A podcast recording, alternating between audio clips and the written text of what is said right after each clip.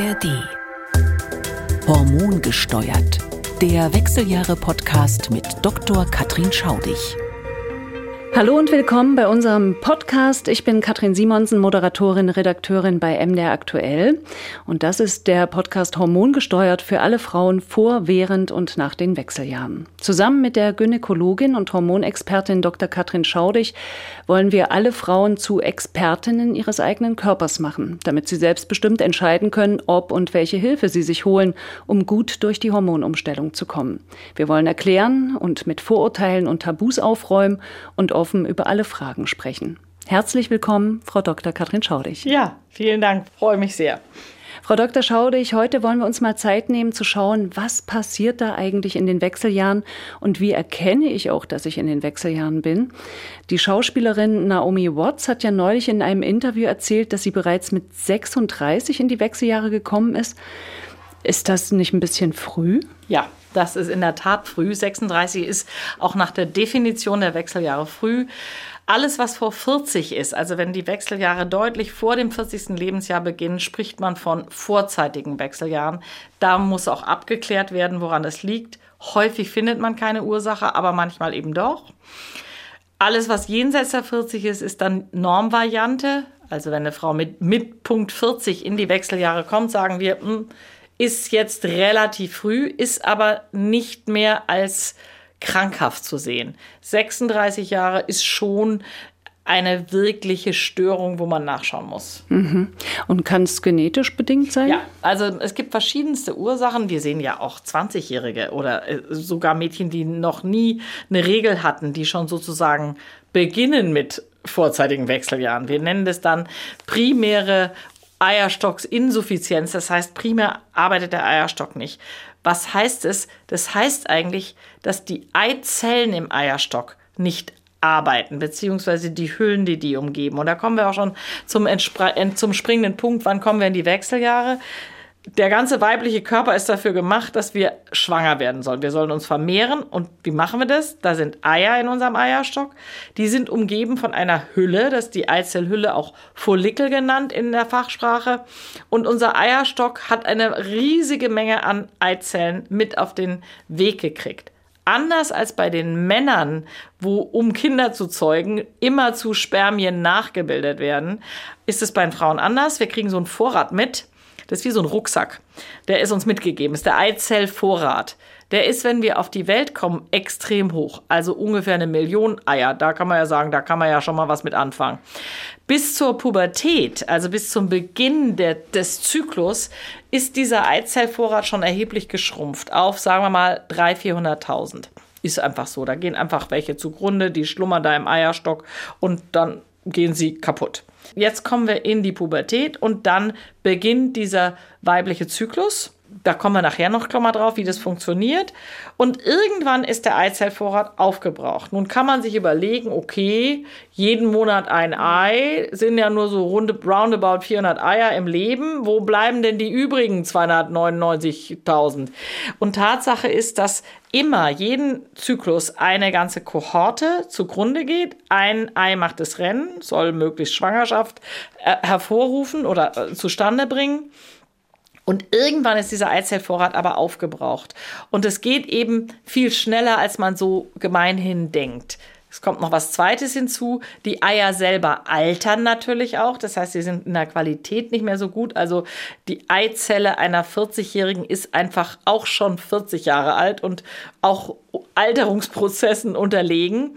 Ähm, das kommt auch noch dazu. Und in dem Moment, wo der Eizellvorrat zur Neige geht, da ist der Punkt, wo die Wechseljahre beginnen. Wenn Sie jetzt an Naomi Watts denken, 36 ist früh. Mhm kann ganz verschiedene Ursachen haben. Vielleicht hat die von vornherein nicht genügend Eizellen mit auf den Weg gebracht. Das kann in der Schwangerschaft der Mutter gewesen sein. Irgendwelche Giftstoffe, Umweltschädigungen, auch vielleicht selber Erkrankungen der Mutter. Das heißt, der Rucksack mit Eizellen war einfach nicht voll. Aber wenn jemand vorzeitig die Wechseljahre erreicht, macht man zum Beispiel gewisse genetische Untersuchungen. Dann gibt es zum Beispiel die Möglichkeit, dass sich ein Autoimmunprozess im Körper frei, breit macht. Das heißt, dass wir Antikörper gegen unsere eigenen Eizellen machen. Dann zerstören wir allerdings auch andere Hormonsysteme. Das ist super selten, muss man aber mit abklären, weil es gefährlich ist. Ganz oft findet man nichts. Dann gibt es wahrscheinlich genetische Varianten, die man gar nicht richtig feststellen kann. Ähm, aber danach muss man gucken.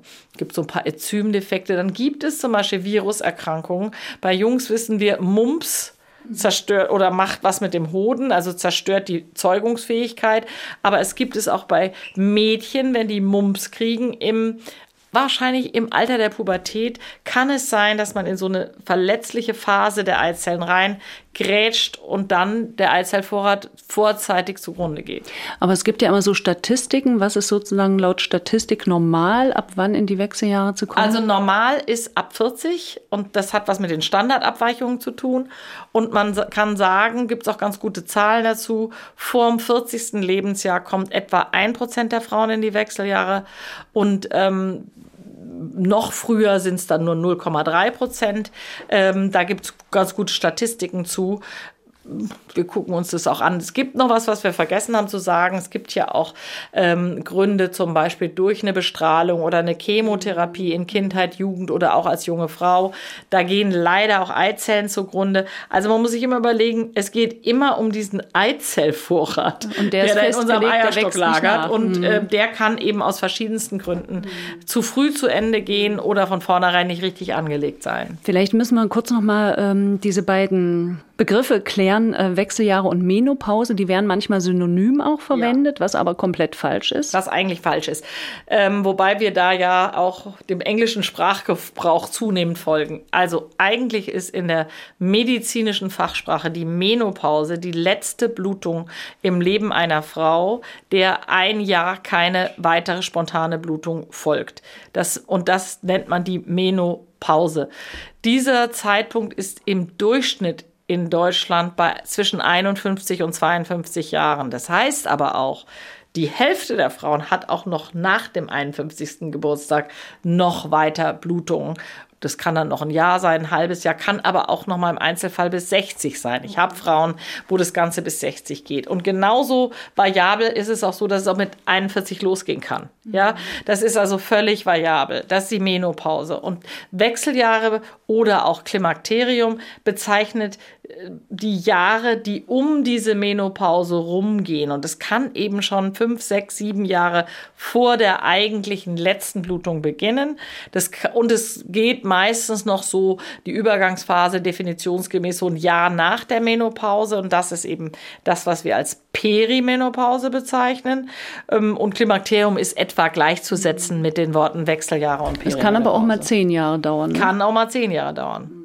Und da gibt es leider keine, keine Vorhersage, wie lange es dauern wird.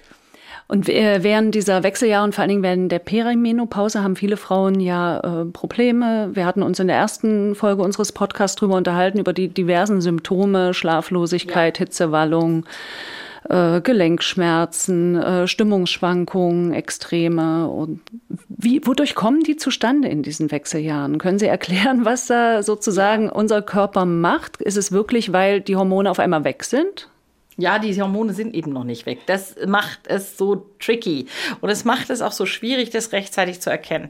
Also vielleicht muss man noch einen Schritt zurückgehen. Wir müssen uns immer überlegen, was passiert eigentlich in diesem Zyklus, den wir haben. Also ich sage jetzt mal mit Beginn der Pubertät, da dauert es übrigens auch ein paar Jahre, bis das alles perfekt funktioniert. Und genauso dauert es ein paar Jahre, bevor das dann endgültig versiegt sozusagen. So, jetzt nehmen wir aber mal die Zeit zwischen 20 und 40. Das ist so, so der Höhepunkt unserer reproduktiven Zeit. Dieses ganze Theater mit den Eizellen und dem Eierstock und den Hormonen haben wir eigentlich nur, weil wir immer zu schwanger werden sollen. Das hat uns die Natur mit auf den Weg gegeben. So, was passiert da? Jeder Zyklus wird eigentlich immer nur von einer einzigen Eizelle bestimmt. Und was passiert? Am Anfang des Zyklus wird aus dem riesigen Pool an Eizellen eine ausgewählt.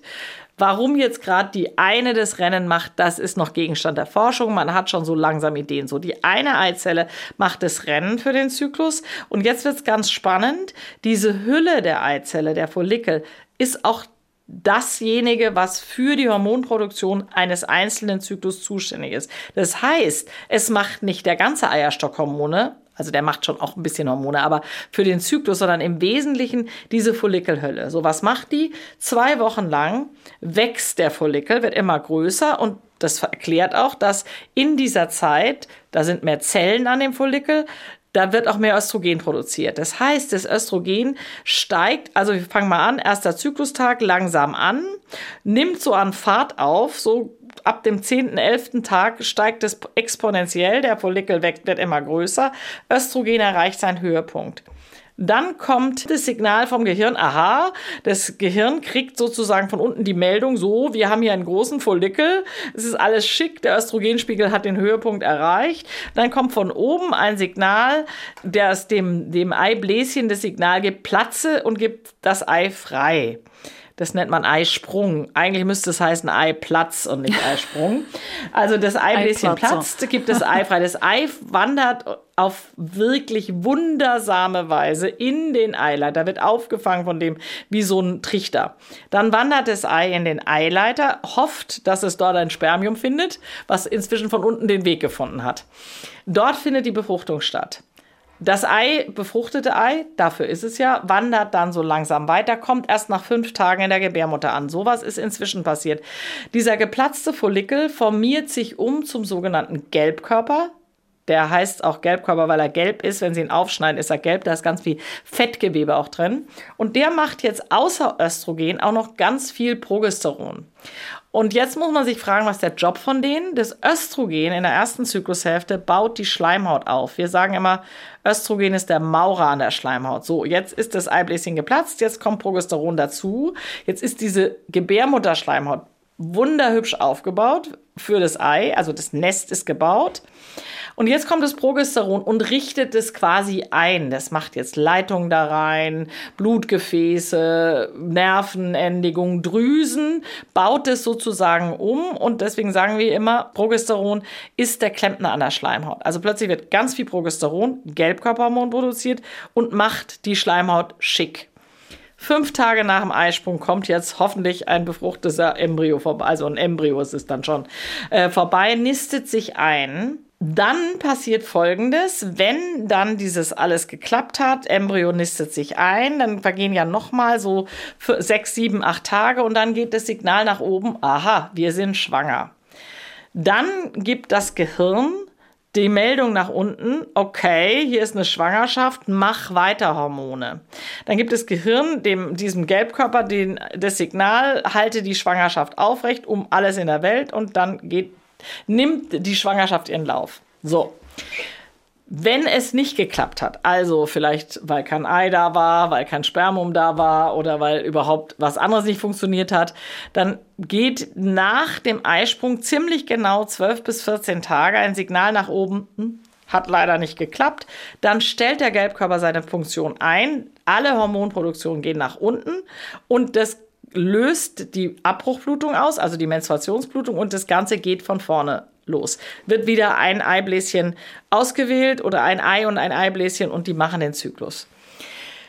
Wichtig ist, dass es einen ständigen Dialog gibt zwischen Hirnanhangsdrüse und dem Hypothalamus, der sitzt im Zwischenhirn, der ein entscheidender Steuerungsfaktor für den ganzen Zyklus ist. Und die, wenn Sie so wollen, die telefonieren dauernd miteinander. Also die kommunizieren natürlich jetzt nicht per Leitung, sondern da gibt es immer zu Botenstoffe, die von oben nach unten gehen, über den Blutweg. Aber da oben im Hirn wird immer zu gemessen, was läuft da unten. Und dementsprechend werden Signale ausgesendet. Das geht über, sagen wir mal, über 10, 20 Jahre geht es alles schick. Und jetzt ist die Frage, Warum kommen wir dann in die Wechseljahre? Mhm. Und das, der Punkt dafür ist, der Eizellvorrat geht allmählich zur Neige. Und plötzlich gerät dieser Dialog zwischen oben und unten durcheinander. Normalerweise kriegt das Hirn also die, die Hirnanhangsdrüse, immer Signale von mehreren Eibläschen, die sich warm laufen. Immer nur eins macht das Rennen. Plötzlich sind es aber nicht mehr mehrere, sondern vielleicht nur noch zwei, drei, vier. Und plötzlich gerät dieser ganze Dialog völlig durcheinander. Man kann das mal so sagen. Die Hirnanhangsdrüse denkt, hups, was denn da unten los? Wir müssen die mal ein bisschen antreiben. Plötzlich wird mehr Hormon ausgeschüttet, um die Eibläschenreifung anzuregen. Das ist das FSH, was nämlich hochgeht, wenn wir Richtung Wechseljahre kommen. Aber das ist eben nicht dauerhaft hoch, sondern es ist nur manchmal hoch. So. FSH, follikelstimulierendes Hormon. Genau, follikelstimulierendes Hormon, dann wird mehr FSH ausgeschüttet. Wichtig ist noch das LH, das löst immer den Eisprung aus, kommt auch aus der Hirnanhangdrüse. Dann gibt es noch jede Menge Botenstoffe, die von unten nach oben geschickt werden. Inhibin zum Beispiel, AMH und, und, und.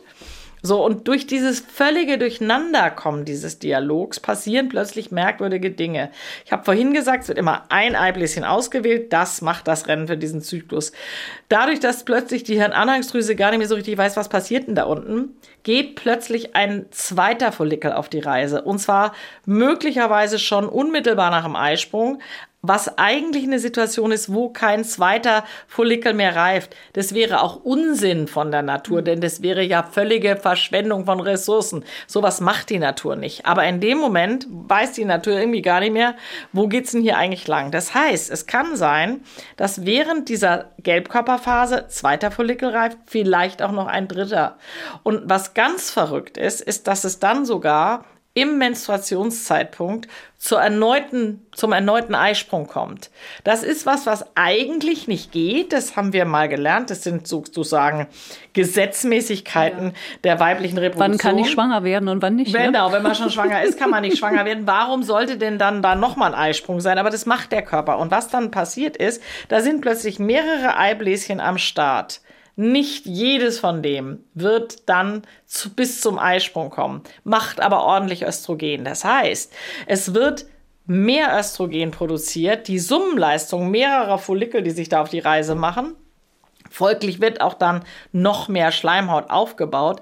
Und dann wird es ganz verrückt. Mal hat man einen Eisprung, mal hat man zwei oder drei Eisprünge viel zu dicht hintereinander, dreimal hintereinander. Dann ist mal wieder plötzlich eine Phase, da passiert gar nichts. Da sind diese Follikel, die da noch sind im Eierstock, in den Dornröschenschlaf eingetreten. Dann schlummern die so vielleicht so vier, fünf, acht Wochen vor sich hin. Dann ist auch kein Östrogen da, weil wenn kein Eibläschen reift, gibt es auch kein Östrogen. Dann hat die Frau vielleicht plötzlich Hitzewallung, die sie sonst gar nicht hatte. Also weil da ist kein Östrogen, wenig Östrogen macht Hitzewallung.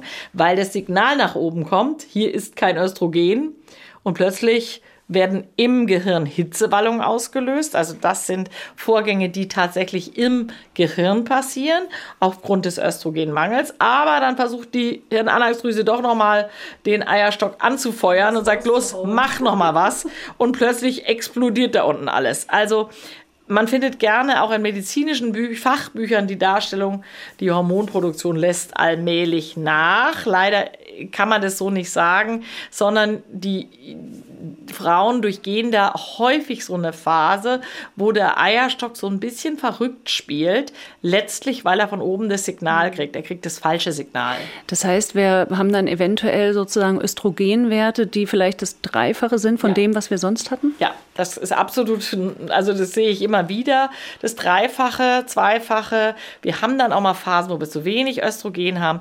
Und dann wird immer gesagt, die Gelbkörperproduktion lässt nach. Das stimmt bedingt. Also ich habe immer nur Progesteron nach einem Eisprung, wenn der Eisprung verspätet abläuft oder vielleicht nicht so richtig durchschlagend ist, dann habe ich auch ein bisschen zu wenig Progesteron. Und wenn der Eisprung dann auch mal ganz ausbleibt, dann habe ich eben gar keins. Aber es ist nicht so einfach zu sagen, ja, dann lässt so allmählich das Progesteron nach. Wie merke ich das äh, zum Beispiel, dass ich so eine Östrogendominanz habe? Ja, das ist genau, das ist, wenn ich zu viel, also Sie haben das Wort schon gesagt, Östrogendominanz heißt einfach wie zu viel Östrogen.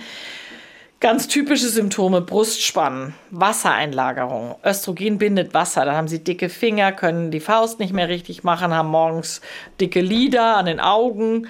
Ähm, das sind alles typische Symptome einer Östrogendominanz. Und ich habe vorhin schon gesagt, die Hypophyse, die Hirnanhangsdrüse, versucht dann immer noch mal was rauszuholen, wenn es mal nicht funktioniert. Dann haben wir immer mal so Spitzen vom FSH. Die kann man aber nicht immer messen. Also das heißt zu sagen, wenn ich da nichts messen kann, ist alles in Ordnung, ist leider ein Trugschluss, sondern ähm, wir glauben so ein bisschen, dass es diese stark schwankenden Spiegel vom FSH sind, aber auch von den Hormonen da unten, die quasi sich negativ auf die Psyche auswirken. Und da gibt es auch Studien dazu, also die wahrscheinlich den, die Schlafstörungen auslösen, die die depressiven Verstimmungen auslösen. Dann gibt es so dieses Wort Brain Fog, also ein vernebeltes Gehirn. Das Konzentrationsschwierigkeiten. Extrem viele Frauen. Ja, genau. Mhm. Das hatten wir übrigens auch noch gar nicht gesagt. Genau. Merkfähigkeitsstörungen genau. und so, dass man plötzlich Wortfindungsstörung. Ja.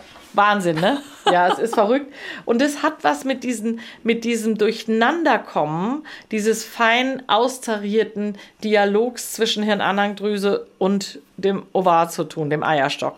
Ähm, irgendwann lässt dieses Verrücktspielen ein bisschen nach dann werden auch die Zyklusabstände häufig plötzlich länger. Aber wenn Sie sich überlegen, dass dieses Östrogen ja die Schleimhaut aufbaut, erklärt es auch, wenn ich plötzlich so wahnsinnig viel Östrogen habe, und das ist auch nochmal ein Symptom von zu viel Östrogen, dann habe ich plötzlich wahnsinnig starke Blutungen. Die können auch mal drei Wochen andauern. Oder ich habe alle zwei Wochen eine Blutung. Und was noch blöder ist, dann blutet die Schleimhaut nicht vom, komplett ab, sondern nur in oberflächlichen Schichten. Dann bleibt immer noch sowas stehen. Das heißt, es kann sogar sein, dass eine Frau zwei Wochen am Stück blutet wie verrückt und dann macht man Ultraschall, da ist immer noch Gebärmutterschleimhaut da, ja? Die blutet dann eben nicht komplett ab. Das ist ein echtes Problem. Ja, viele Frauen sagen auch, dass sie extrem starke Blutungen haben, ja. wie sie noch nie in ihrem Leben hatten. Ne? Genau. Also das ist ein ganz typisches Phänomen. Und Zysten, hängen die damit auch zusammen? Die Zysten sind eigentlich nichts anderes als Follikel, also diese Eibläschen, die zu Teil, zum Teil durch die Fehlsteuerung von oben zu groß wachsen. Aber man muss sich schon auch im Klaren sein, im normalen Zyklus hat man, wenn Sie so wollen, immer kurz vorm Eisprung eine Zyste von drei Zentimetern. Das ist ganz normal und natürlich. Nur wenn davon mehrere solche Zysten sind, weil zu viele Eibläschen plötzlich sich auf den Weg machen, dann haben wir mehrere Zysten. Dann sieht es der Eierstock plötzlich so aus, dass man denkt als Arzt oder Ärztin, oh mein Gott, die Patientin hat einen Eierstockskrebs. Und plötzlich nach vier Wochen macht man wieder einen Ultraschall und alles ist gut. Ist vielleicht noch eine oder gar keine Zyste mehr da. Und ich vergleiche das immer so mit, der, der, normale Zyklus, da haben wir ja auch so ein Ab- und Anschwellen von Hormonen. Erstmal schwillt das Östrogen ganz doll an, dann fällt es so ein bisschen ab und bleibt auf halbem, auf halbem Niveau. Dann kommt nach dem Eisprung so eine richtige Welle mit Progesteron. Aber das ist was wie Ebbe und Flut. Daran ist unser Körper gewöhnt, daran ist unser Hirn gewöhnt.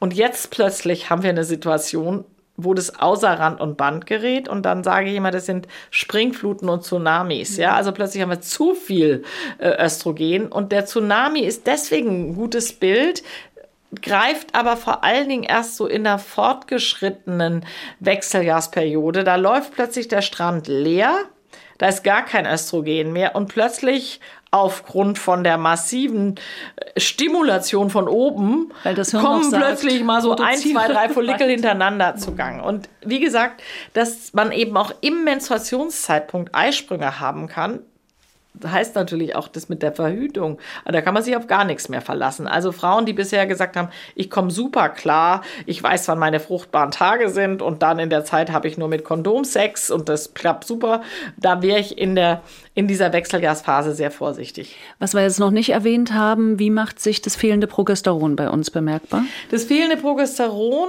tja, das ist eine gute Frage.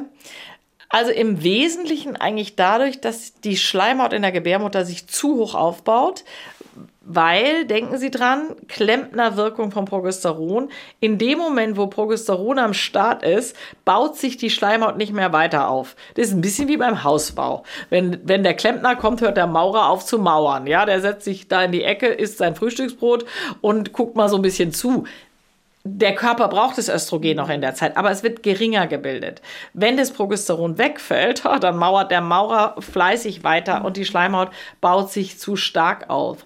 Und das Progesteron wirkt eben sonst auch diesem Brustspannen und auch dem Wassereinlagerungen entgegen. Progesteron hat einen entwässernden Effekt. Ja, also das sind eigentlich die wesentlichen Aufgaben. Ich habe immer gehört, dass an dem Progesteron liegt, dass ich dann so schlecht schlafen kann. Jein. Okay. Nein, so leicht, also einfach ist die äh, Gleichung leider nicht. Es ist tatsächlich so, dass wenn ich Frauen Progesteron zum Schlucken gebe, wohlgemerkt zum Schlucken, dann schlafen die besser. Das hat aber was damit zu tun, dass die Leber äh, das Progesteron aufspaltet und einen Stoff produziert, der heißt Allopregnanolon, der geht direkt ins Gehirn an einen Rezeptor, der GABA-Rezeptor heißt und hat eine schlafanstoßende Wirkung wie Valium. Das ist eigentlich ein ähnlicher, ähnlicher Wirkmechanismus. Es ist also nicht so, dass Frauen wenn das so wäre, wie Sie sagen, müssten alle Frauen in der zweiten Zyklushälfte, nämlich der Gelbkörperphase, viel besser schlafen als in der ersten, weil in der ersten fehlt ja physiologischerweise das Progesteron. Jetzt fragen Sie mal Frauen, wann geht es denen am besten im Zyklus? Meistens kurz vorm Eisprung. Super viel Östrogen, gar kein Progesteron. Und da sind Frauen meistens am allerbesten drauf. Und da kommt gleich noch so eine Wirkung. Das Progesteron in der zweiten Zyklushälfte macht auch so einen gewissen sedierenden Effekt bei den Frauen. Die werden dann in Hamburg, sagt man, bräsiger. Also so ein bisschen mh, hm, entspannt. Entspannter, gelassener. Sedierter, mhm. gelassener. Es ist einem auch egaler. In der Schwangerschaft hat man zum Beispiel unfassbare Mengen von Progesteron. Also ich glaube, die Frauen, die schon mal schwanger waren, wissen, da interessieren auch einen manche Dinge gar nicht mehr so. Das ist einem eigentlich egal. Ähm, das ist schon ein Progesteroneffekt. Aber es ist jetzt nicht unbedingt so, dass es ein anregendes Hormon ist. Also dieser anregende Effekt kommt mehr vom Östrogen. Also um es jetzt ganz verkürzt zu sagen. Und das Progesteron, mh, hm, also brauchen wir eigentlich jetzt für unsere Stimmung und unser Wohlbefinden nicht so unbedingt. Und nochmal, es gibt keine Studien, die sagen, dass Frauen in der zweiten Zyklushälfte besser schlafen. Also der Schlafmangel oder der schlechte Schlaf in den, dieser Übergangsphase kommt vermutlich am ehesten durch diese starken Schwankungen. Man weiß auch, dass Frauen, die immer mal so eine FSH-Spitze haben, dass die schlechter schlafen. Das wirkt sich schlecht auf den Schlaf aus. Ähm, das ist relativ gut belegt. Also es sind die Schwankungen, die das Problem darstellen und dieser völlig durcheinander geratene Dialog zwischen oben und unten. Also Sie haben es ja jetzt wirklich äh, sehr bildlich erklärt. Unsere Hormone äh, fallen nicht, sondern kommen eigentlich komplett aus dem Gleichgewicht. Und ähm, sozusagen, wir produzieren noch eitle Zyklen, auch zu viele Zyklen eigentlich. Ähm, ist das auch die Zeit, wo dann viele Frauen auch über Migräne zum Beispiel klagen oder über Schwindel und, und solche Sachen? Ja, der Schwindel, wie der genau zustande kommt, wissen wir nicht. Und es sind auch nicht so viele Frauen. Aber ich sehe immer mal welche, die sagen Schwindel. Das Migräne-Thema ist tatsächlich spannend, weil zu hohe Östrogenspiegel auch eine Migräne auslösen können, aber auch ein Abfall des Östrogenspiegels. Und ähm, das ist wirklich ein spannendes Phänomen. Und deswegen gibt es auch Frauen, die während der Wechseljahre verstärkt Migräneanfälle haben. Es gibt sogar wenige, die überhaupt das erste Mal in ihrem Leben in dieser Phase Migräne bekommen. Aber wir wissen ja auch umgekehrt, es gibt ja Frauen, die immer zum Zeitpunkt der Menstruation mm. Migräne kriegen mm. und zum Zeitpunkt des Eisprungs. Naja, was passiert da? Zum Menstruationszeitpunkt Zeitpunkt rauscht der Östrogenspiegel in den Keller und auch zum Ovulationszeitpunkt, also zum Zeitpunkt des Eisprungs, fällt der Östrogenspiegel mal kurzzeitig ganz doll ab, um sich dann einzufangen. Das sind die Momente, wo eine Migräne häufig ausgelöst wird, also sprich der rasante Abfall, aber auch umgekehrt plötzlich viel zu hohe Östrogenspiegel, die ja dann häufig auch gefolgt werden von einem dramatischen Absturz. Auch das sehen wir dann immer wieder. Die triggern die Migräne. Das mhm. sehen wir relativ oft, mhm. ja. Und welche ähm, Erfahrungen haben Sie gesammelt in Ihrem, Ihrer Praxis mit diesen Schlafstörungen? Ja, mit den Schlafstörungen, das ist, also mein, mir hat schon mein Doktorvater vor 40 Jahren gesagt, Schlafstörungen sind ein Frühsymptom der Wechseljahre. Und was auffällig ist, es gibt verschiedene Muster dieser Schlafstörung. Das häufigste Muster, da gibt es auch Studien zu, ist eigentlich diese Durchschlafstörung. Das heißt, die Frauen sind todmüde, die schlafen ein, ich sag mal um elf, und nach drei, vier Stunden wachen die plötzlich auf. Und die beschildern es auch so, das ist wie wenn es Ping macht im Gehirn. Und dann merken sie schon an der Qualität des Aufwachens, ich werde nicht wieder einschlafen können. Das ist dann so ein bisschen eine self-fulfilling prophecy. Denkt man, oh, ich weiß schon, das wird schon nichts. Nee, manche sagen dann, nee, ich drehe mich um. Alle Menschen wachen nachts mal auf. Meistens dreht man sich um und schläft weiter. In dem Fall ist es so, man dreht sich um, passiert nichts. Man dreht sich wieder um, passiert nichts. Guckt auf die Uhr, halbe Stunde vergangen, Stunde vergangen. Nach anderthalb bis zwei Stunden übermannt einen dann doch der Schlaf. Dann ist es aber schon vier oder halb fünf und um sechs klingelt der Wecker. Und dann ist man ja total unausgeschlafen und total unausgeruht. Und dann ist natürlich der nächste Tag schon wieder im Eimer, sage ich jetzt mal so. Und das, glaube ich, be begünstigt auch Stimmungsschwankungen. Es wird immer wieder gesagt, ja, die wachen auf wegen der Hitzewallung. Da gibt es auch Studien. Mhm. Es gibt Frauen, da kommt tatsächlich die Hitzewallung und dann wachen die auf. Es gibt auch Frauen, die wachen kurz vor der Hitzewallung auf. Das heißt, die wachen auf, dann liegen die da im Bett und dann nach einer Minute bricht ihm plötzlich der Schweiß aus. Das heißt, es ist nicht die Wallung, die den Schlaf stört, sondern es kann auch umgekehrt sein. Offensichtlich gibt es eine übergeordnete Ursache, die beides triggert. Und es gibt eben auch die Frauen, die einfach nicht schlafen, ohne jede Hitzewallung. Ja, die gibt es relativ viel. Und diese Wachphasen, die können auch durchaus ohne irgendwelche Hitzewallung sein. Also das ist dieses typische todmüde einschlafen, nach drei, vier Stunden aufwachen und dann nicht wieder einschlafen können. Es gibt auch die Frauen, die sagen, das, ist die, das sind die, die einfach dann besonders früh aufwachen, die sagen wir mal nach fünf, sechs Stunden aufwachen und einfach nicht wieder in den Schlaf zurückkommen. Die stehen dann auch auf. Ähm, und, aber das ist fünf Stunden ist einfach zu wenig mhm. und, oder auch sechs Stunden für die ja. meisten Frauen. Und, und was macht man dann? Das ist eine gute Frage. Also es gibt natürlich verschiedene Methoden. Hormone helfen, ich sag's mal so. Insbesondere das Progesteron macht einen guten Schlaf, aber auch Östrogen hilft. Aber man kann natürlich alles Mögliche versuchen. Ich habe es vorhin schon gesagt, Schlafhygiene. Das hilft aber alles nur bedingt. Man kann Melatonin versuchen. Es gibt äh, bestimmte äh, Antidepressiva, die den Schlaf verbessern. Kann man alles machen. Man muss sich bitte hüten vor Schlafmitteln. Also es gibt dann diese sogenannten Z-Substanzen, ich sag's mal was wie Zolpidem. Das kann man mal nehmen, aber das Problem ist, die machen alle, wenn man es ein paar Mal genommen hat, ganz schnell abhängig und das ist tatsächlich ein Drama. Mhm. Also das sollte man meiden. Ähm, ansonsten ist das ein tatsächlich Riesenproblem, was sich auch, wenn man sich noch so doll viel Mühe gibt, einfach oft nicht aber da können Sie auch keine Garantie geben, dass Sie sagen, auch wir nehmen abends 200 Milligramm Progesteron und dann äh, schlafen Sie wie ein also Baby. Also ich muss mal schon sagen, auch meine klinische Erfahrung ist, zeigt es auch die Studien, wenn es tatsächlich mit den Wechsel, wenn der Schlafmangel mit den Wechseljahren zu tun hat, dann wird das mit Hormonen besser. Und es muss eben nicht mal unbedingt das Progesteron sein, sondern auch eine ausreichende Östrogengabe. Und das erinnere ich in meinen ganz frühen Jahren, als ich selber noch ganz, ganz jung war und mit dem Thema selber noch gar nicht konfrontiert war, was ich inzwischen selber durchaus mal war, gebe ich ja mal offen zu, ähm, ist mir schon immer aufgefallen, dass wenn ich Patienten behandelt habe mit Östrogen, dass mit einer relativ niedrigen Dosis die Hitzewallung wegging aber dann haben die gesagt, aber schlafen tue ich immer noch schlecht. Da musste man einfach mit der Dosis ein bisschen hochgehen und plötzlich haben die gesagt, ja, es ist gut. Und ich sehe echt wahnsinnig viele Frauen, die dann sagen, ich bin ein neuer Mensch, ich schlafe wieder durch, auch nicht jede Nacht.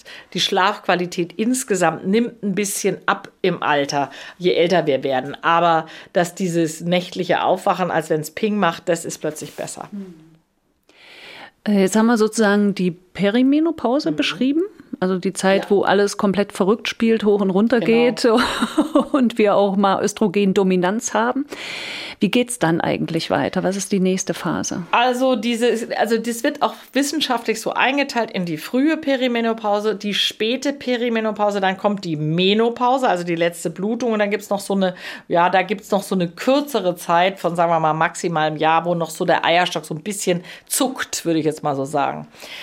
Je weiter wir fortschreiten in diesem Prozess Richtung Menopause, desto seltener reifen Follikel. Das heißt, die Abstände von den Zyklen werden dann immer länger und wir haben zunehmend dann Phasen im vollen Östrogenmangel. Dann fangen wir an zu schwitzen. Erst dann kommt eigentlich die Phase typischerweise, wo geschwitzt wird. Irgendwann hört dann die Regel ganz auf und das heißt im Grunde so, jetzt reift kein Follikel mehr. Interessant ist, dass zu diesem Zeitpunkt immer noch so ein paar hundert Follikel im Eierstock so vor sich hin sch sch schlafen. Die sind irgendwo in der Tiefe. Das heißt, es kann selbst auch mal ein paar Jahre nach dieser letzten Periode sich ein Eibläschen aufmachen und sagen, ich will es jetzt noch mal wissen. Das sehen wir selten, aber das gibt es. Das muss man wissen. Mhm. Sieht man dann auch eine Zyste am Eierstock, vermeintlich ist einfach nur ein Follikel. Aber jetzt greift voll der Östrogenmangel. Da ist dann tatsächlich das Symptom der Hitzewallung dominant und das haben, kann man sagen, 60 bis 70 Prozent der Frauen. Insgesamt gibt es auch inzwischen Studien, dauern diese Hitzewallungen länger an, als wir dachten. Früher hieß es immer ein, zwei Jahre. Nee, im Durchschnitt sieben Jahre. Oh. Es gibt auch Frauen, die fangen deutlich vor der Menopause an zu schwitzen. Das sind aber besonders die, die ähm, eine Insulinresistenz schon haben und die vielleicht übergewichtig sind, die fangen tatsächlich früher an zu schwitzen und die schwitzen auch leider besonders lang. Aber in Mitte sieben Jahre, was ja bedeutet, dass es auch Frauen gibt, wo es deutlich länger deut äh, dauert als sieben Jahre. Ich habe auch Patientinnen, die ernsthaft mit 80 noch schwitzen und die aus irgendeinem Grund mal Hormone genommen haben, dann haben sie sie abgesetzt, dann halten sie es fünf Jahre aus und sagen so, jetzt reicht es mir, ich halte es nicht aus. Und wenn man denen dann Hormone mal gibt, was man eigentlich laut Leitlinien nicht tun sollte, aber ich habe dann Mitleid mit den Frauen, dann hören die auf zu schwitzen. Also das heißt, diese Hitzewallungen können im Einzelfall, und es sind sicher unter 10 Prozent der Frauen, aber ähm, ganz lange vorhanden sein. Dann gibt es ein zweites Symptom, was dann zunehmend greift, und das ist der lokale, also vaginale Östrogenmangel. Das heißt, die Scheide ähm, rutscht voll in dieses Östrogendefizit und es betrifft im Grunde 100 Prozent der Frauen. Aber es haben nur ungefähr 50 Prozent der Frauen wirklich Beschwerden. Interessanterweise bringen Frauen in dieser Lebensphase die Tatsache, dass jeder Sex wehtut, gar nicht mit diesem Östrogenmangel in Verbindung. Aber es ist ein ausschließliches Symptom, was passiert. Durch den Östrogenmangel wird die Scheidenhaut immer dünner produziert nicht mehr das, den Zuckerstoff, den die Milchsäurebakterien in der Scheide brauchen als zur Ernährung. Das heißt, der Scheiden-pH geht weg vom sauren Richtung basisch, was ihn empfänglicher macht für Infektionen. Übrigens auch für Harnwegsinfekte. Jeder Sex tut weh. Und man muss so ein bisschen sagen, die Scheide mit Östrogen ist wie Samt und ohne Östrogen ist sie leider nicht mehr wie Samt. Und das ist aber auch sehr unterschiedlich. Es gibt Frauen, die können damit gut umgehen, die vielleicht beim Sex von sich aus so viel Feuchtigkeit in der Scheide bilden, dass sie es nicht so merken. Aber es gibt eben auch viele, wo das überhaupt nicht so der Fall ist. Und da muss man so ein bisschen gucken. Das kann man mit Gleitgelen gut behandeln. Dann gibt es so hyaluronhaltige Feuchtigkeitscremes, die man lokal geben kann. Aber es ist ein wichtiger Punkt und muss auch unbedingt äh, adressiert werden im Gespräch mit der Patientin, finde ich total Und was wichtig. halten Sie von diesen äh, Östrogenkrebs? Ja, es gibt, äh, man kann eben auch sehr erfolgreich, ehrlich gesagt, die Scheide mit Östrogenzäpfchen, Östrogentabletten, Östrogencremes ähm, behandeln. Wichtig ist, das ist ein anderes Östrogen als das, was wir sonst systemisch geben. Das ist nämlich Östriol. Das ist eigentlich das Östrogen, was sonst in der Schwangerschaft vorkommt. Und das gibt man am Anfang täglich, aber nur ein, zwei Wochen. Und dann gibt man es ein bis zweimal pro Woche. Wichtig ist, das ist eine Dauertherapie. Also wenn Sie aufhören, haben sie den schlechter. gleichen, dann wird es sofort wieder mhm. schlechter. Das heißt, das können sie aber auch machen und es ist wirklich risikofrei, auch wenn im Beipackzettel steht, dass es genau die gleichen Nebenwirkungen hat wie andere Hormone. Nee, das können sie wirklich mhm. bedenkenlos machen. Im Grunde genommen, auf jeden Fall, solange sie sexuell aktiv sein wollen, ähm, dann macht auch der Sex wieder ein bisschen mehr Spaß. Und dann ist natürlich auch so, wenn ich immer weiß, dass es wehtun wird, wenn ich Sex habe, mhm. habe ich auch keine Lust mehr. Das heißt, es verbessert die Gesamtsituation. Man hat mehr Lust, es ist besser durchblutet, es wird feuchter, man hat weniger Infekte und es tut nicht weh beim Sex. Naja, und die vielen äh, Blasenentzündungen sind natürlich ja. auch bei manchen Frauen echt ein Problem. Ja, und da gibt es auch, das ist auch durch Studien gut belegt, dass diese lokale Östrioltherapie ähm, da äh, wirklich gut Abhilfe schafft. Mhm. Wir haben so ein paar Präparate mit dem klassischen Östrogen, was wir auch systemisch geben, die sind dann ganz niedrig dosiert, aber eigentlich verwenden wir überwiegend Östriol in dieser Phase. Mhm. Und hilft ganz gut, sagen Sie. Das hilft nicht nur ganz gut, es hilft ziemlich gut. Aber wichtig ist, dass man es konsequent macht. Ja. Man muss es also zweimal die Woche machen und man darf nicht aufhören. Das ist keine Pilzkur, so ich mache das jetzt mal, sondern man muss es dauerhaft machen. Jetzt werden vielleicht einige Frauen sagen, naja, Wie finde ich denn raus, in welcher Phase ich mich gerade befinde? Äh, machen Hormontests sozusagen, solche Statustests, machen die Sinn? Sollte ich zu meiner Frauenärztin gehen und sagen, ich will das jetzt mal wissen, wo ich eigentlich stehe? Nee, das bringt so mittelfiel. Also wir machen das gelegentlich, wenn wir nicht so richtig sicher sind. Das Problem ist, wenn Sie sich überlegen, dass diese Werte alle so stark schwanken. Wir wissen immer gar nicht, das sind immer nur so Momentaufnahmen, so Schnappschüsse. Das heißt, es kann sein, dass ich eine Blutentnahme mache und es sieht, sieht theoretisch alles völlig normal auf, aus. Und dann ist das Problem, dann wird der Patientin gesagt, nö, die Werte sind alle ganz in Ordnung, aber der Patientin geht es nicht gut.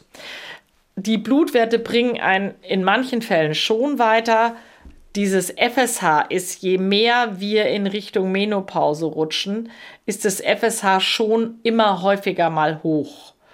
Aber ehrlich gesagt, wenn ich eine 48-Jährige habe, die nicht mehr regelmäßig blutet und schlecht schläft und äh, schlecht drauf ist, da brauche ich gar keine Blutuntersuchung. Ne? Das sehe ich einfach. Also das Entscheidende ist eigentlich die Anamnese, wie wir sagen. Das heißt, was erzählt mir die Patientin? Und ich finde eigentlich ist total wichtig, dass es so ein paar Dinge gibt, auf die man achten muss. Zyklus ist nicht mehr so uhrwerkmäßig. Ich schlaf schlecht und ich, meine Stimmung ist irgendwie im Eimer und ich bin chronisch erschöpft ich finde, spätestens an der Stelle sollte man mal mit äh, dem Frauenarzt oder der Frauenärztin mhm. sich unterhalten, was kann man machen. Es ist tricky zu behandeln, weil was machen Sie mit den Schwankungen? Da kommen Sie mit dieser bioidentischen Therapie mit Östrogen und Progesteron häufig nicht wirklich weiter, weil Sie verhindern damit nicht die Schwankungen und es schwingt, schwankt weiter, leider auf höherem Niveau. Das ist ein bisschen tricky. Da muss man manchmal tatsächlich zum Beispiel eine östrogenfreie Pille nehmen, unterdrückt den, bremst diesen verrückt gewordenen Eierstock so ein bisschen, bremst damit auch die Steuerung aus der Hirnanhangsdrüse. Das schafft man leider mit natürlichem Progesteron nicht. Auch wenn das in anderen Situationen super ist. In der Situation bringt es nicht weiter. Muss dann ein bisschen Östrogen dazugeben, weil wenn man den Eierstock ein bisschen bremst, braucht der dann vielleicht noch mehr. Mhm. Also das sind so die verschiedenen. Das ist sozusagen für, die, für die ganz äh, harten Fälle. Ja. Ne? Genau. Hm. Also es gibt durchaus Fälle, wo man mit einer zweiwöchigen Progesterongabe pro Monat was erreichen kann oder man nimmt ein anderes Gelbkörperhormon. Das muss man wirklich im Individualfall sehen. Das hängt davon ab, wie verrückt spielt der Eierstock oder ist da eigentlich noch so im groben Ganzen irgendwie ein Zyklus da, den wir nur so ein bisschen unterfüttern wollen. Das erfordert leider ein bisschen viel Erfahrung und man muss eigentlich dann auch regelmäßig sich die Situation nochmal anschauen durch einen klinischen Ultraschall, durch eine Befragung. Ähm, wir machen auch gelegentlich mal eine Hormonuntersuchung, aber eigentlich ist es nicht was. Die Patientinnen haben ja immer den Eindruck, der Arzt nimmt Blut ab und dann kommen so Werte raus und dann steht unten genau, was muss ich jetzt tun, wo stehe ich. Aber so ist es leider nicht. Welche Werte sollte man denn auf alle Fälle äh, testen lassen. Also Östrogen, Progesteron, FSH. Kommt und noch? LH. Das LH. sind eigentlich die, das sind die, das sind ja die sozusagen die Spieler, die den Zyklus machen. Mhm. Die LH und FSH steuern von oben. Kurz vorm Eisprung geht das LH steil nach oben, löst den Eisprung aus. Da ist FSH steigt nicht so an. In der zweiten Zyklushälfte könnte man mal gucken, habe ich genügend Progesteron und Östrogen in der ersten Zyklushälfte braucht man das eigentlich nicht. Aber ich muss das nochmal sagen. Ich möchte eigentlich davor warnen, man braucht diese Hormonbestimmung nicht wirklich. Sie helfen einem manchmal, die Symptome ein bisschen besser einzuordnen. Aber es kann sein, es ist alles super in Ordnung und trotzdem geht es der Patientin schlecht. Also entscheidender ist wirklich die genaue Kranken oder ist ja keine Krankheit, sondern es ist genau die Abfolge der Symptome und die Dynamik.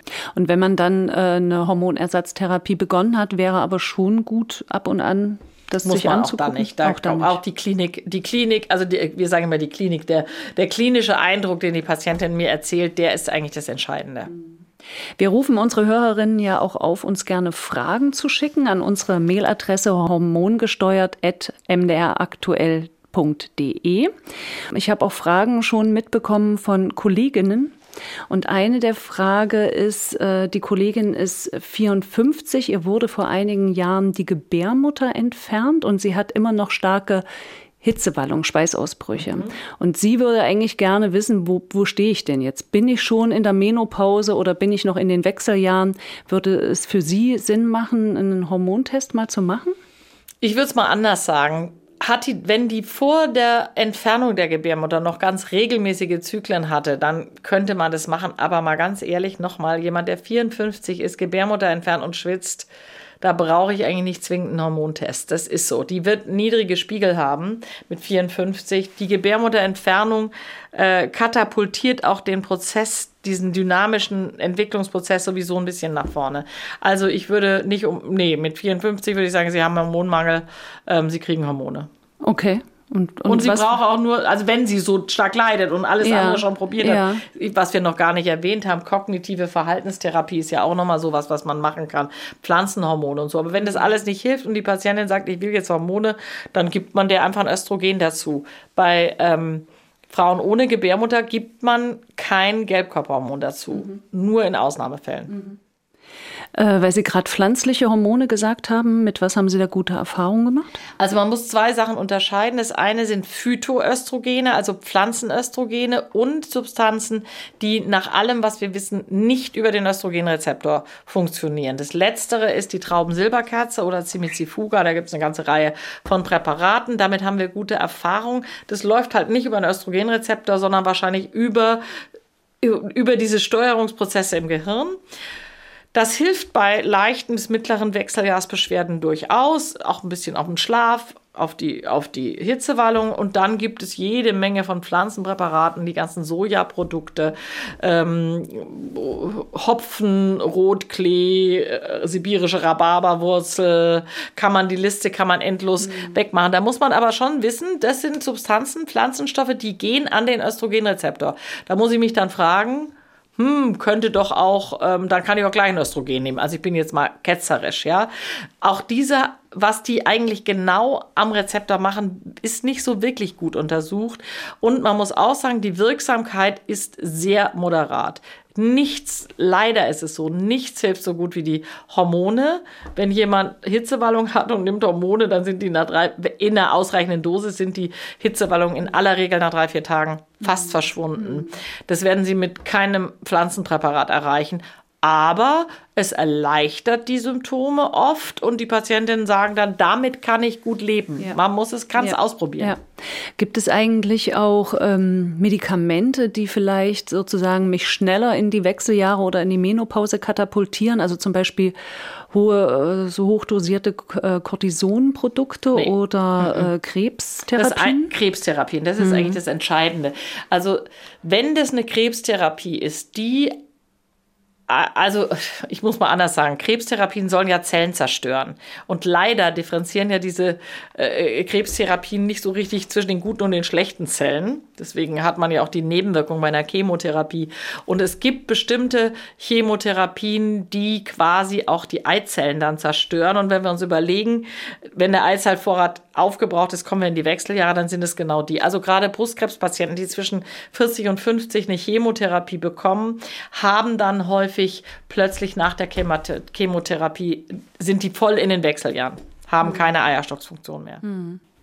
Jetzt waren wir sozusagen in der Menopause angekommen. Wenn es nicht mehr hoch und runter geht, sondern langsam abflacht, ist irgendwas dann komplett weg von Östrogen und Progesteron? Das ist alles beides weg. Beides Komplett. weg? Beides weg. Komplett weg? Komplett. Was ist eigentlich mit Testosteron? Darüber haben wir noch gar nicht geredet. Ja. Das verschwindet, glaubt dann ein bisschen später, ne? Ich, ich, muss trotzdem einmal noch aufs Östrogen und Progesteron kommen. Also es ist einfach so, Sie müssen immer sich überlegen, das Östrogen und Progesteron kommt immer nur aus dem Eibläschen. Es kommen mini, minimale Mengen, ein bisschen aus dem Eierstock, ein bisschen aus der Nebennierenrinde, aber fast nicht messbar. In dem Moment, wo kein Eibläschen mehr reift, habe ich weder Östrogen noch Progesteron. Das ist einfach null. Und es wird auch so bleiben. Das heißt, wenn eine 60-jährige Frau kommt, die vor zehn Jahren die letzte Regel hat, sagt, ich hätte gerne mal einen Hormonstatus, das, das weiß ich genau, wie der aussieht. Die hat ganz viel FSH, das ist das follikelstimulierende Hormon, denn die Hypophyse, die Anhangsdrüse, wird den Rest des Lebens nicht kapieren, dass aus diesem Eierstock nichts mehr rauszuholen ist. Die gibt nicht auf. Die Hirnanhangsdrüse produziert FSH bis ins hohe Alter und denkt, es muss doch noch was werden. Nein, es wird leider nichts mehr. Da ist sie ein bisschen doof, die Hypophyse, ehrlich gesagt. Aber so, und, äh, und in dem Moment, wo ich kein Eibläschen habe, habe ich natürlich auch kein Progesteron mehr. Ja, so, das ist das eine. Das Testosteron, das ist interessant. Das Testosteron ist am höchsten in unserer späten Teenagerzeit. Da haben wir die höchsten Spiegel. Und ab da geht es eigentlich kontinuierlich ein bisschen runter. Frauen haben deutlich weniger Testosteron als Männer.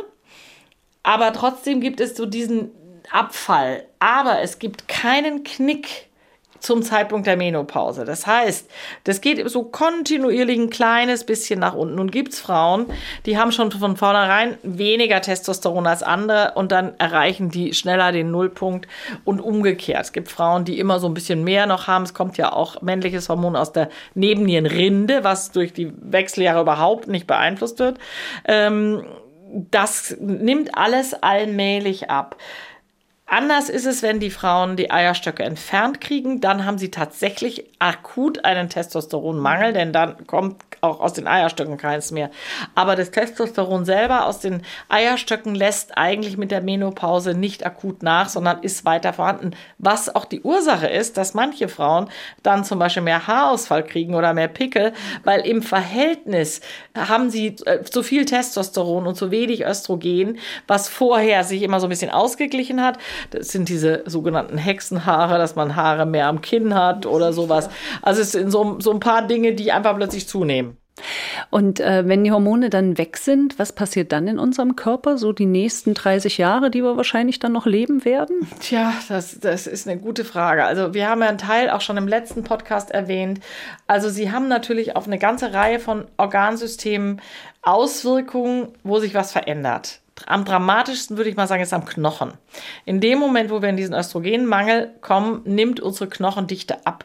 Und jetzt hängt es natürlich damit zusammen, wenn ich von vornherein eine super Knochendichte habe und die nimmt dann ab, dann ist nicht so schlimm. Aber wenn meine Knochendichte von vornherein nicht so richtig toll war, dann komme ich irgendwann in einen Bereich, wo ich ein höheres Risiko für Knochenbrüche habe. Und die Knochenbrüche sind schon ein Fakt, der das Leben dramatisch beeinflussen kann. Zum Beispiel Wirbelkörperbrüche. Da, da sackt die Wirbelsäule so in sich zusammen. Es entsteht der typische Rundrücken, wo dann ältere Frauen sich so nach vorne beugen. Mhm. Und es ist jetzt nicht nur vielleicht, dass es nicht so schön aussieht, sondern es tut saumäßig weh und es schränkt die Mobilität ein. Und das andere ist, an, einem, an den Folgen einer Schenkelhalsfraktur, also einem Bruch, sterben fast so viele Leute wie an Herzinfarkt und Schlaganfall. Nur, das geht nicht als Todesursache Schenkelhalsbruch ein, sondern die kriegen dann eine Lungenembolie, eine Lungenentzündung und so weiter. Und es hat natürlich auch einen enormen Einfluss auf die gesamte Lebensqualität. Gott sei Dank geht es auch oft gut, so eine Schenkelhalsfraktur, aber eben nicht immer. Und das Herz macht dann mehr das Probleme. Das Herz ne? macht ja, wobei da streiten sich die Geister. Also es wird ja immer wieder diskutiert, dass die Östrogene einen gewissen schützenden Effekt am Herz haben.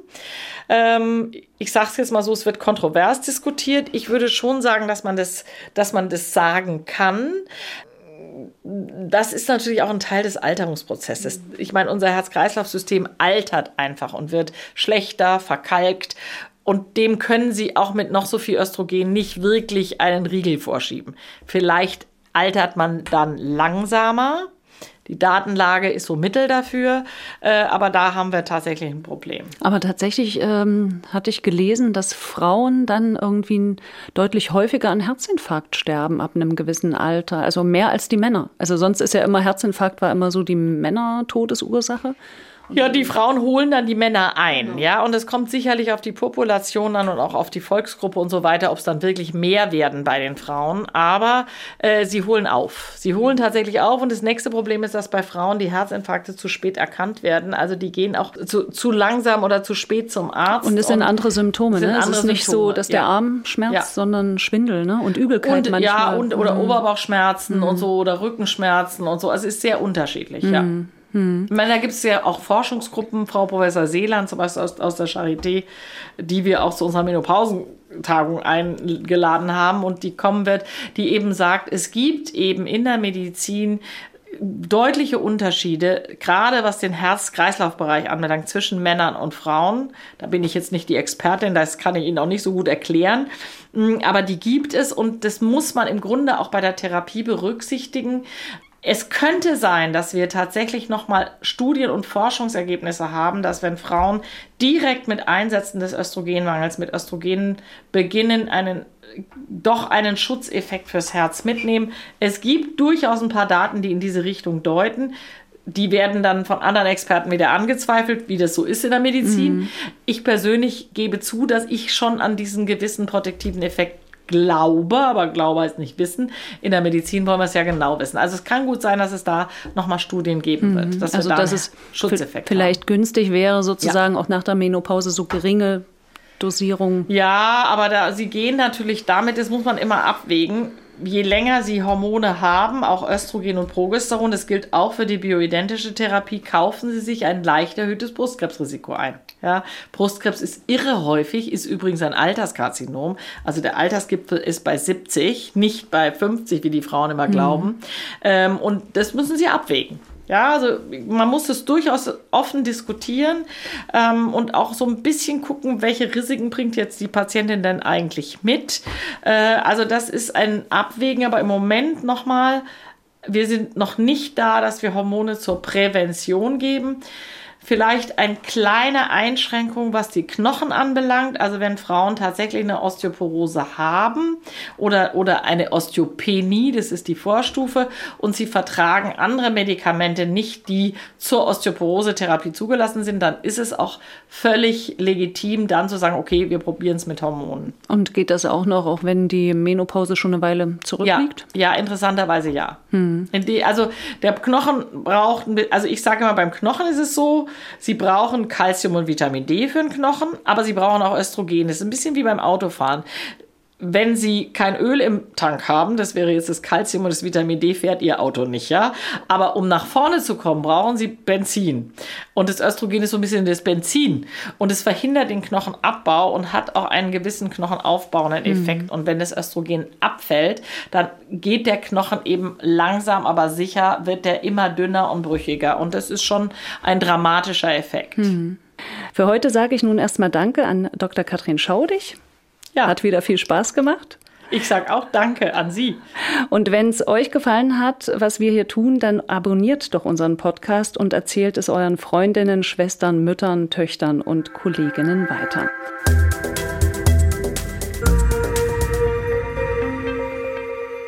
Und ich will euch natürlich noch erzählen, mit welchem Thema wir uns in der nächsten Folge beschäftigen. Da geht es um die Hormonersatztherapie. Wir klären, was eigentlich bioidentische Hormone sind, was der Unterschied zur Antibabypille ist, für wen eine Hormonersatztherapie in Frage kommt und was dran ist an der Angst vor Krebs und Thrombosen. Und wir werden auch einige eurer Fragen beantworten, die ihr uns geschickt habt über unsere Mailadresse hormongesteuert.mdraktuell.de. Unseren Podcast Hormongesteuert hört ihr immer werbefrei in der ARD Audiothek und überall, wo es Podcasts gibt. Und zum Schluss noch ein kleiner Podcast-Hörtipp von mir. Ich kann euch den Tabubruch von meinen Kolleginnen Juliane Neubauer und Susanne Böttcher sehr empfehlen. In einer der letzten Folgen ging es um ein Frauenthema. Daniela ist 35 Jahre alt, steht voll im Leben und dann bekommt sie auf einmal die Diagnose Brustkrebs wie sie mit dieser Diagnose umgegangen ist, wie beschwerlich dann auch die Behandlung der Erkrankung war und wie sie heute mit dem Wissen lebt, dass der Krebs auch jederzeit wiederkommen kann, das erzählt sie ganz offen und ehrlich in unserem Tabubruch. Das Ganze sehr hörenswert. Hormongesteuert. Der Wechseljahre-Podcast mit Dr. Katrin Schaudig.